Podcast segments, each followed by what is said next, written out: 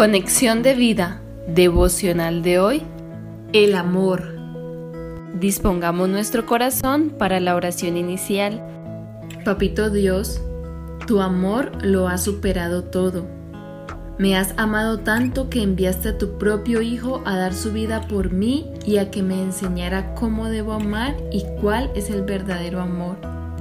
Te pido Padre que cada día me permitas recibir más de tu amor para así inundar de verdadero amor la vida de mi prójimo.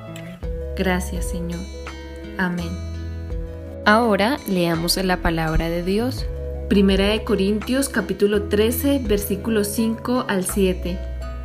El amor es sufrido, es benigno, el amor no tiene envidia, el amor no es jactancioso, no se envanece, no hace nada indebido, no busca lo suyo, no se irrita, no guarda rencor, no se goza de la injusticia, mas se goza de la verdad.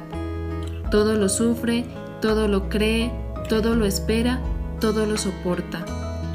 La reflexión de hoy nos dice, existe una tendencia natural del ser humano a amar, puesto que desde que nacemos recibimos amor y por ende a medida que crecemos nosotros también brindamos amor.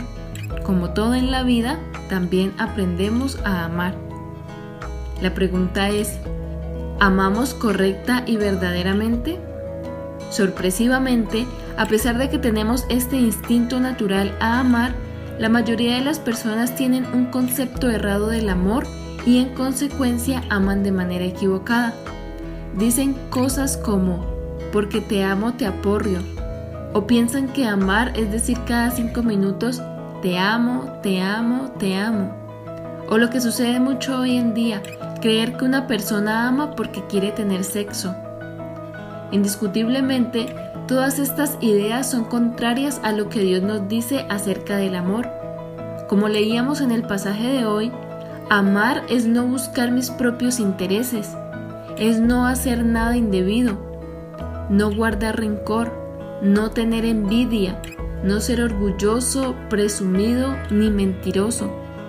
Todo lo contrario, amar es ser bondadoso, paciente, gozarse con la verdad, confiar, perdonar, saber esperar y soportar. Como vemos, es un amor totalmente contrario al que hemos aprendido por mucho tiempo. Así que es momento de evaluar sinceramente mi forma de amar ¿Estoy amando como el mundo dice o como Dios me enseña? Permitamos que sea Dios a través de su palabra quien limpie nuestras mentes de todas aquellas conductas y costumbres equivocadas y pidámosle en oración y con fe que nos permita amar verdaderamente y amar como Él nos ama y nos enseña.